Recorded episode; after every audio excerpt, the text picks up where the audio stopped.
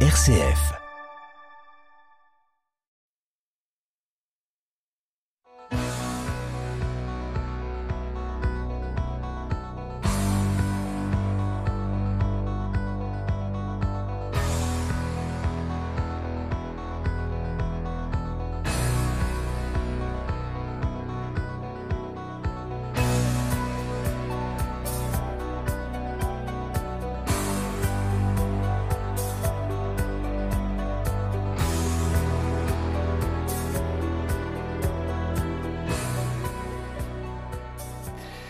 Bonsoir à toutes, bonsoir à tous. Je suis ravi ô combien de vous retrouver comme chaque mardi à 19h15 et chaque samedi à 18h15 pour En effet pour s'entendre, votre rendez-vous magazine, votre émission qui, est à l'écoute de toutes les actualités sans être sourd à leur caractère parfois dérisoire et qui prône la réflexion sans la prise de tête.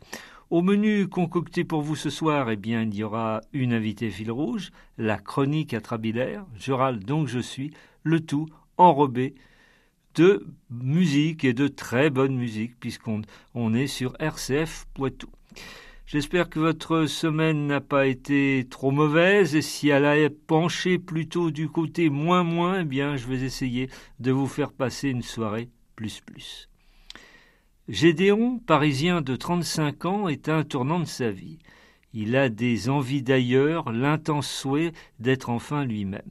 Ça tombe bien, si l'on peut dire, il vient justement d'être licencié de son cabinet d'assurance. Pour passer le temps, après avoir fait l'acquisition d'un lot de vieilles planches, il construit une cabane de plage dans son modeste deux pièces, lui, l'indécrottable montagnard qui n'a jamais vu la mer. Un site internet, faire de n'importe quoi quelque chose.com attire son attention. Un certain Adémar y met en viager une partie de sa terre bretonne rongée par l'érosion. Gédéon le contacte et lui propose ce concept. Sept cabanes pour sept hôtes sélectionnés selon des critères bien précis.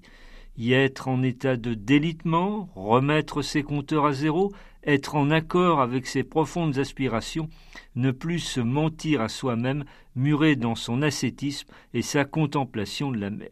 Oui, pour ces sélectionner une descente à l'intérieur de leur intérieur. Tel est le point de départ, la trame du nouveau roman de mon invité de ce soir, Annabelle Combe, Cabane de mer, paru aux éditions Héloïse d'Ormesson.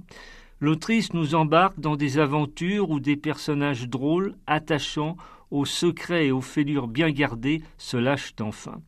Un roman vivifiant comme l'air de la mer où les vagues à l'âme ne vous laissent pas sur le sable de vos émotions. Annabelle Combe a étudié l'histoire de l'art à l'école du Louvre ainsi que les métiers du livre. Elle a publié deux autres romans en 2019, La calanque de l'aviateur et Baiser de collection en 2020. Annabelle Combe, bonsoir. Bonsoir Yannick, bonsoir à tous. Soyez la bienvenue dans En effet pour s'entendre. Merci de votre accueil. Mais avant de vous retrouver longuement, Annabelle, eh bien, il y a une tradition dans cette émission, c'est la chronique atrabilaire. Je râle, donc je suis. Dimanche soir, on aura eu la visite surprise en France du président ukrainien Vladimir Zelensky.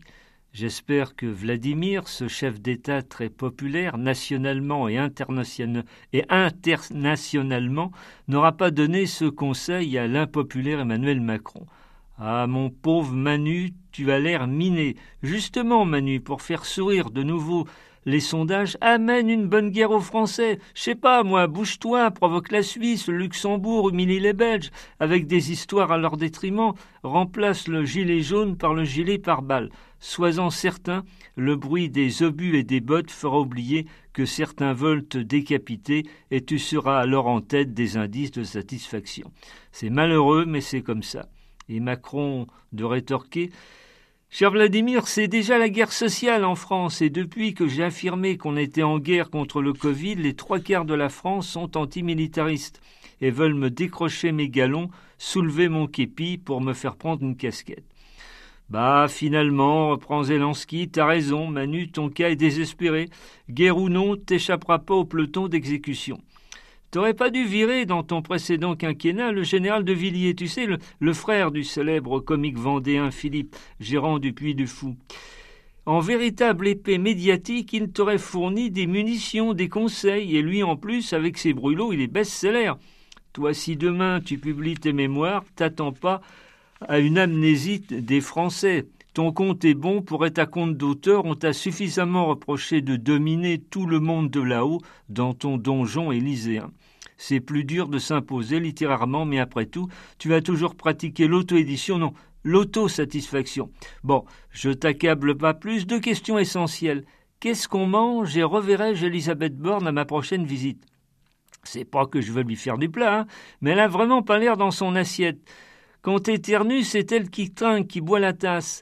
Elisabeth, elle a un côté psychorigide. Si t'en veux plus, faut le dire. Je l'embarque en Ukraine. Elle sera remontée, terroriser mes troufions en proie au doute. Un De bis, quoi. Ah, tu vois, ça me détend toujours d'être en France. Moi, l'ancien comédien humoriste, je rêverais de remonter un show avec toi. La classe politique de ton pays semble avoir en coulisses des gagman, d'incroyables scénaristes, inventant des situations abracadantesques, surréalistes, quoi, pour le, pour le formuler en plus chic. On se plie en deux pour oublier qu'on en a plein le dos. Oui, vous autres, les politiques, Madine France, vous avez la bosse du rire. Surtout, ne t'avachis pas, Manu, tu sauras redresser la situation si tu deviens moins corseté. C'est pas tout ça, je me répète, qu'est-ce qu'on mange? Certaines mauvaises langues affirmeront que si le week-end dernier la visite de Zelensky était une surprise, il n'en fut pas de même une fois de plus de la défaite de la France à l'Eurovision, évidemment, grince-t-il, tel le titre de la chanson de la représentante de notre pays, Lazara, 16e sur 26 concurrents. N'empêche, on a connu pire, relativisons. Vous le savez, c'est la Suède, avec Rennes, qui nous a fait passer de nouveau pour des quiches avec tatou. On finit par se demander si à tous les endroits de notre épiderme patriotique on n'a pas tatoué à jamais perdu. De multiples polémiques ont, la, visé la Sarah. D'un supposé doigt d'honneur le soir de la cérémonie, après avoir perdu la main, et dans le passé récent, de multiples, supposés en tout cas, caprices dans les coulisses. Le genre je me la pète, sans pour autant, on l'a vu, exploser les voix des jurés. Yves Bigot, ex-responsable de France Télévisions, affirmait lors d'une récente, interview qu'en d'autres temps, ses super, super patrons d'une chaîne lui avaient ordonné de faire perdre la France. Et oui, organiser en tant que vainqueur, ça coûte un bras.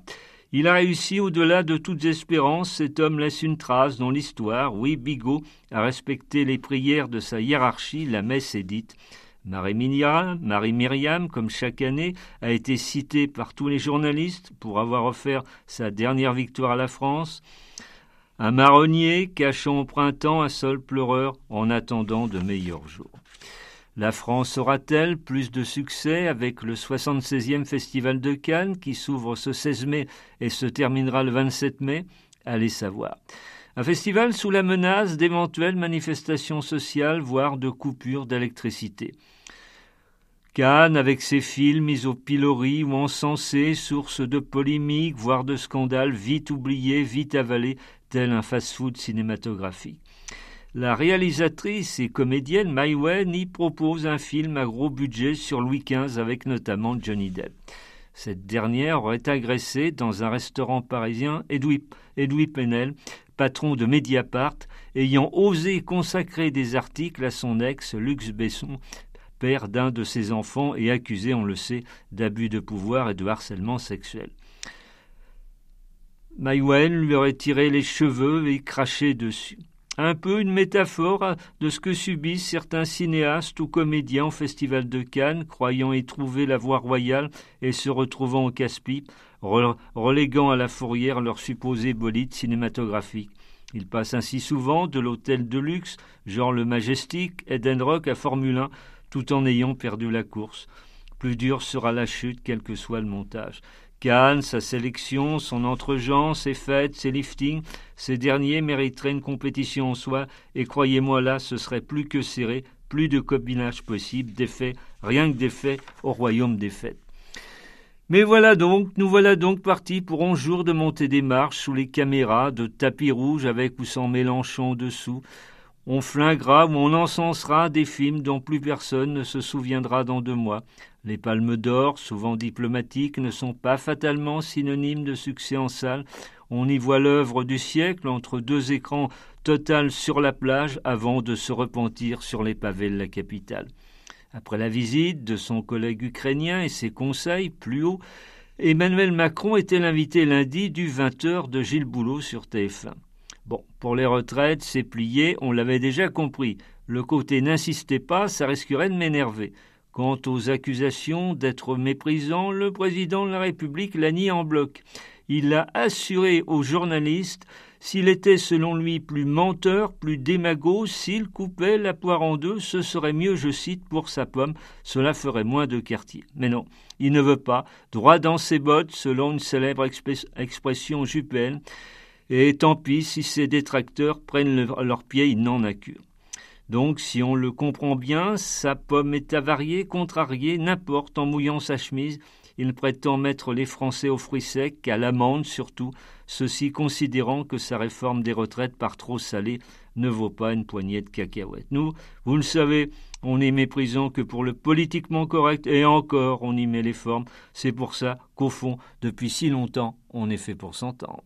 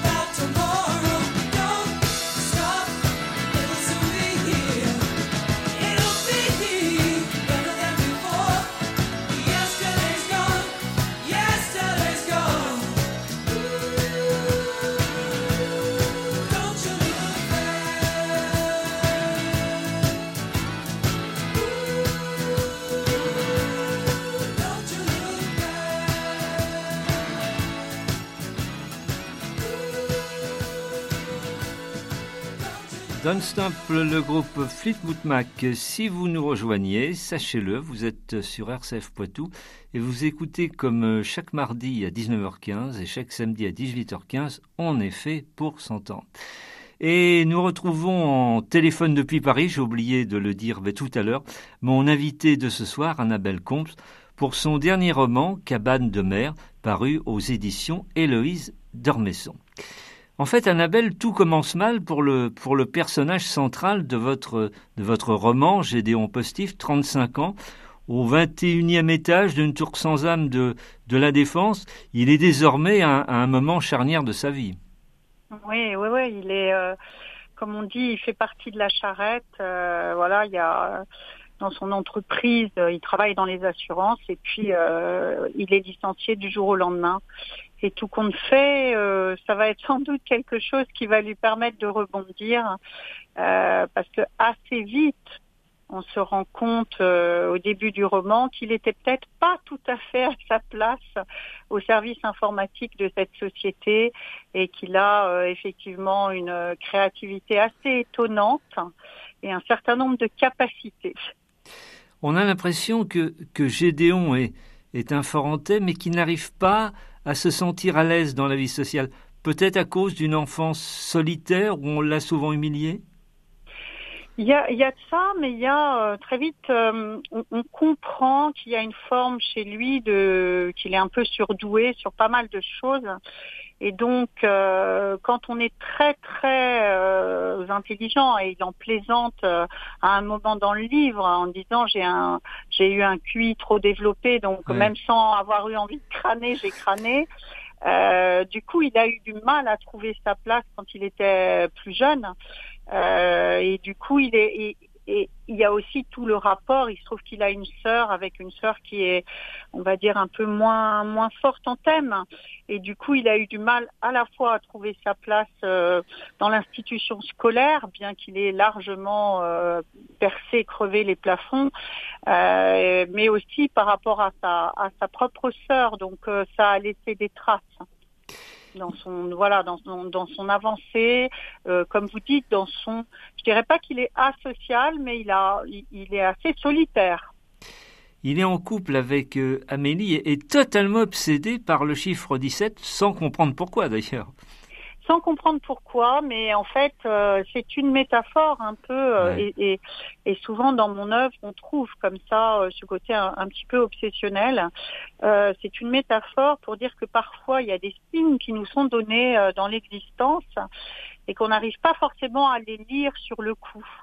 Donc lui, voilà, il, il, quitte son, son travail. D'un seul coup, il va se rendre compte, en fait, que ce chiffre 17, euh, bah, va s'éclairer, voilà, d'une manière, euh, bon, je vais pas raconter tout le livre, mais d'une manière assez impromptue, et euh, ça va se traduire effectivement par un lot de planche 19e. Euh, il va se balader dans une brocante et on se rend assez vite compte qu'il a un œil, voilà, qu'il a un œil qui sait regarder, qui sait, qui sait voir quel matériau est intéressant et, et comment l'utiliser. Et donc voilà, c'est ces 17 planches en fait qu'il va récupérer d'une manière un peu un peu bizarre euh, vont écrire peut-être une nouvelle page. Mais au départ, il sait pas trop quoi en faire. Euh, et puis ça s'éclaire sur le chemin. D'une certaine manière, vous avez précédé ma question parce que Bon, effectivement, Gédéon connaît les, joies de Pôle emploi, et alors, qu'il se rend sans conviction à nouveau rendez-vous, justement, il était tombé sur une annonce où il va, euh, d'un journal gratuit, où il va euh, dégoter euh, ses, ses, planches, et ce qui lui avait beaucoup plu dans l'annonce, c'est qu'on parlait d'objets ayant une âme. Voilà. Alors c'est quand même assez étonnant parce que c'est c'est une annonce un peu vieillotte dans la manière avec laquelle elle est libellée. Euh, mais l'annonce est véridique, hein, même si j'ai euh, changé le nom de, du brocanteur. Mais très souvent, les brocanteurs vendent des objets, euh, voilà, qui ont eu un passé, des matériaux qui ont eu un passé, et d'un seul coup, ils tombent sur cette annonce où on lui vend du carrelage à âme. Et il se dit, qu'est-ce que ça peut être que le carrelage à âme? Et puis j'ai pas grand chose à faire parce que visiblement c'est pas tout à fait évident euh, avec sa, sa coordinatrice Pôle Emploi. Euh, il a, il, re, il, voilà, il rechigne un peu à, à donner euh, son passé, à donner son CV. Euh, il, on a assez vite compris que les étiquettes, il en a un peu euh, voilà soupé, qu'il n'a pas envie qu'on lui mette une étiquette sur le dos. Or, à Pôle Emploi, il bah, faut quand même répondre. Donc, ça le dérange pas trop en fait de louper un, un, rendez-vous Pôle Emploi et puis de partir dans cette brocante qui est assez loin de, de, la, de la capitale. Et, et en fait, c'est intéressant parce que dès, dès le départ, il se dit euh, je vais m'ouvrir à l'inconnu. J'ai rien à perdre. De toute façon, euh, si je reste à l'intérieur de Pôle Emploi on va euh, quelque part un peu me cadrer sur ce que je sais faire, ce que je viens de faire pendant quatre ans au service informatique. Donc c'est l'occasion ou jamais de voilà d'aller vers un inconnu et euh, un inconnu dont il va tirer les fils, mais qui quelque part, euh, bah, pour le lecteur, on se rendra compte que c'est peut-être pas si inconnu que ça. Alors, avec ses planches, il construit donc une, cabane qui occupe bientôt la moitié de son modeste deux pièces à Paris. Et là, nouveau choc, euh, Gédéon découvre une autre annonce sur un site internet, euh, faire de n'importe quoi quelque chose.com. Je la cite parce qu'elle est, elle est très drôle. Vent viager, 10 hectares de mer côté ouest, mais agité à peu agité, déferlante parfois, prix intéressant, pas de notaire, contrat sur 10 ans car la terre se délite il faut contacter un certain démarre et cerise sur le gâteau, il y a 2,17 dans le numéro. Voilà. Donc c'est, euh, il est, euh, il est, ça fait trois jours qu'il s'est enfermé pour construire sa cabane. Euh, et c'est, voilà, il a, il a comme on dit, il a faim et et il, part dans ce site internet pour essayer de trouver voilà un restaurant et il tombe sur cette annonce un peu loufoque et immédiatement il se passe quelque chose. Immédiatement, il va décrocher son téléphone euh, et il va, euh, il va faire la connaissance à 6 heures du matin d'un certain Adémar qui effectivement vend sa terre en viager. Alors qu'est-ce que qu'est-ce que ça veut dire? Euh, Surtout ce terme, la terre se délite. Adémar est conscient qu'il a euh, une terre magnifique en Bretagne euh, non seulement cette terre, et puis on, découvrira non seulement cette dune, hein, cette petite plage privée, euh, qui est très rare et qui existe encore, mais bon, comment est-ce qu'il a fait pour effectivement que conserver euh, sa plage, qu'elle ne soit pas récupérée par le conservatoire du littoral? Déjà, c'est, mais bon, c'est ce qu'il, euh, terrorise un peu à démarre. Et on va comprendre assez vite pourquoi. C'est que les coups de boutoir de la houle font que la terre se délite. Et voilà que c'est euh, ces deux âmes qui, chacune à leur manière, euh, sont dans un point de bascule de leur vie. Hein, Adémar ayant basculé un peu euh, un peu avant quand il est revenu sur ses terres bretonnes, ayant changé de profession, euh, vont réussir à quelque part à s'entendre euh, et cette ouverture que j'ai aidé à créer euh, vers l'inconnu, elle va se matérialiser au départ par cette rencontre avec euh, cet homme, 55 ans, euh, un peu qui paraît un peu bourru, mais mais pas tant que ça. Euh, qui est assez drôle parce que voilà, il, il minute un peu. Euh, oui, il y a les rythmes de l'horloge, oui. voilà, il a un rythme, alors que tout compte fait, euh, le lecteur découvrira que son, son, son job, son nouveau job, c'est plutôt un job où il prend le temps justement, mais euh, il, voilà, le café c'est précieux pour lui, donc le café se prend à une certaine heure. Et, et il a aussi une apparence originale.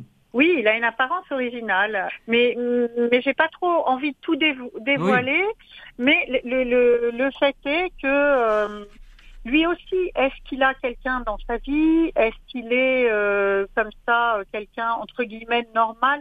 Je pense que tous les deux, ils ont envie d'aller vers, on dirait, une forme d'extravagance ou de laisser une forme de, de oui, de, de loufoquerie, mais c'est euh, de joie de vivre et de d'être eux-mêmes d'une certaine manière. Donc lui, ça passe par euh, son bonnet d'aviateur, ses lunettes, euh, ses jumelles, euh, et puis et puis Alfred, son sidecar. Oui. Ouais. Ce qui est incroyable, c'est que Gédéon a soudain des envies de mer. Pourtant, jusqu'ici, il ne jurait que par la montagne. Oui, et effectivement, bien sûr, il dit euh, au détour du livre, il dit bah la mer, j'ai déjà vu comme tout le monde, je l'ai vu euh, voilà, sur des cartes postales, je l'ai vu euh, dans des aéroports, je sais ce que c'est que la mer, mais je n'y ai jamais mis les pieds. C'est parce que euh, voilà, il était montagnard, le, père les emmenait en rando, ils habitaient euh, voilà en montagne. Et donc, le père, à chaque fois que la, sa sœur disait qu'on peut aller cet été à la mer, le père disait non, on monte, on, va s'oxygéner. Donc, il n'a jamais eu, pour faire plaisir à son père, et pour un peu tanner sa sœur, il n'a jamais pris le contrepoint. Et du coup, là, d'un seul coup, euh, tout est remis à zéro avec cette histoire de 17 et il se dit mais pourquoi pas, euh, pourquoi pas aller voir la mer, pourquoi pas puisque je suis de toute façon pas forcément attendue, pourquoi pas donner du concret à, ce, à cette, cette, on va dire, cette cette sorte de pêche à la ligne. Hein. C'est Ademar qui lance euh, cette annonce et donc ils vont se rencontrer. Et sur cette fameuse dune, euh, va mûrir un projet euh, un peu extravagant. Mais je pense qu'ils n'ont plus rien à faire, l'un comme l'autre. Ils ont, en tous les cas, cette envie de se dire, et c'est un peu le thème du livre, le temps est une des choses qui se délite, puisque le soir, de toute façon, vous savez que la journée qui vient de s'écouler, ben, vous ne la revivrez plus. Donc, à un moment, il y a des moments comme ça dans l'existence très particuliers où on se dit, c'est le moment ou jamais où il faut se lancer. Et on, va dire qu'Ademar euh, va tirer le fil de GD, mais je ne sais pas qui tire le fil, en fait, entre les deux. Il y a une belle amitié, en tous les cas, une belle complicité qui s'installe.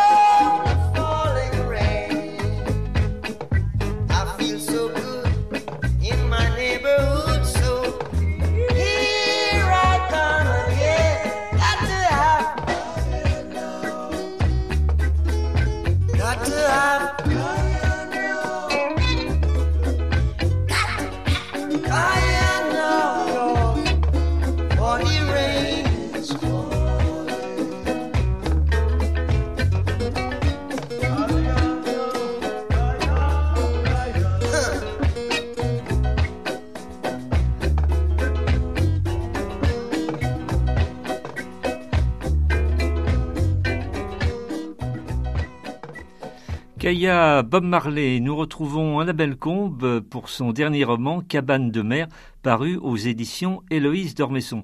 Alors, je vous rassure Annabelle, j'ai pas l'intention de révéler tout le livre, on peut simplement euh, résumer le, concept que propose Gédéon et sa philosophie qui est une sorte de, donc de, thérapie contemplative. Oui, exactement, c'est le mot. Euh, à un moment donné, euh, il, se dit avec Ademar que peut-être euh, ils peuvent recevoir euh, des gens sur cette, euh, cette petite plage magnifique parce qu'en fait la cabane que lui fait différente qui sont là aussi la métaphore de, de on, m'a posé la question pourquoi sont-elles différentes? Mais parce que elles sont la métaphore chaque chaque cabane est un personnage dans le livre et de ce que sont euh, les êtres humains, tout simplement, très différents et très complémentaires. Et donc, euh, ils vont avoir envie de proposer des séjours d'une semaine où la personne euh, qui vient sur, sur cette dune peut un peu déconnecter et en observant la nature, parce qu'il n'y a pas, alors effectivement, la dune est en Bretagne devant la mer et ça c'est fabuleux, mais il n'y a pas que ce paysage-là. Euh, et en observant en fait la nature et cette fameuse nature qui se délite, et tout le monde sait qu'en Bretagne, il y a quatre météos par jour, donc des ciels assez fabuleux.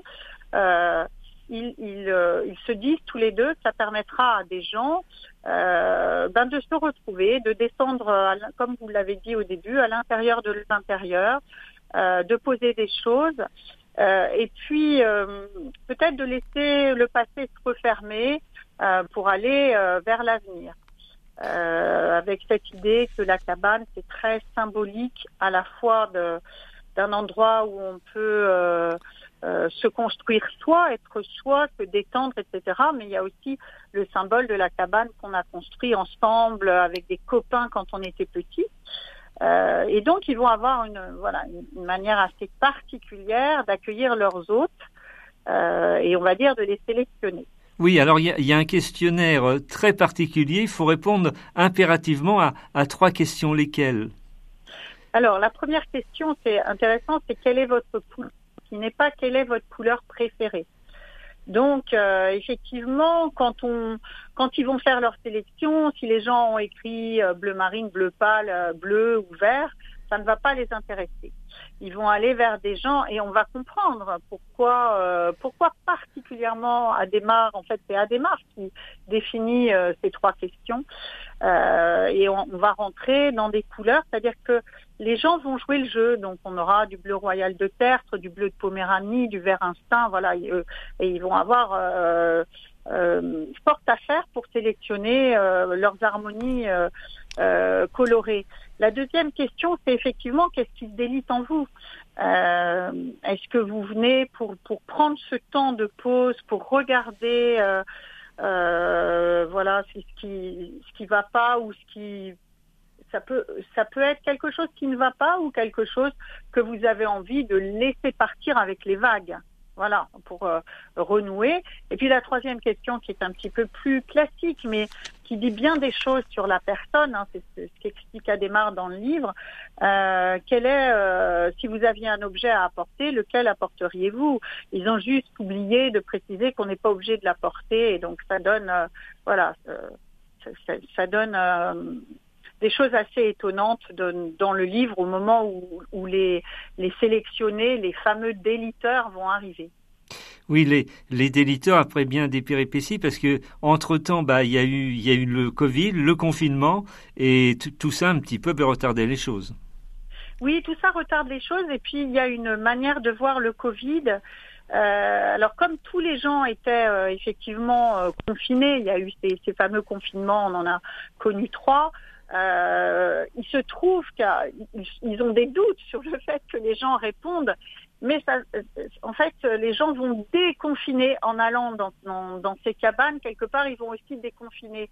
Mais euh, ça se présente plutôt bien parce que les gens qui vont arriver, les, les, les sept, en fait, les huit personnages, il y aura huit personnages, euh, vont avoir du coup sans doute plus envie que jamais de partager euh, leurs différentes expériences, mais à partir de ces trois questions. C'est un dialogue qui va s'instaurer d'une manière absolument, euh, on peut dire un peu poétique, un peu euh, exceptionnelle. Alors sans doute parce qu'il y a une sortie de Covid, euh, du Covid, mais c'est même pas le, c'est plutôt et le paysage et euh, et ces fameuses obligations, parce que non seulement il y a un questionnaire, mais il y a une obligation de participer à une réunion, une ou deux réunions. Donc c'est assez spécial, il faut avoir envie d'y aller et en fait ça donne quelque chose qui, est, euh, qui au, au, bout du compte est très joyeux alors que les fils qui sont tissés sont pas forcément, chacun arrive comme vous disiez euh, avec ses propres craquelures, ses propres fêlures, euh, et au bout du compte, en les posant sur cette dune et en discutant euh, avec les, voisins qui sont là dans la même galère, euh, on, arrive à tisser des choses assez extraordinaires. Oui, donc des, personnalités encore une fois très différentes. Il y a, euh, une femme mannequin, il y a une botaniste, il y a donc euh, deux jumelles qui font des, des études littéraires, etc.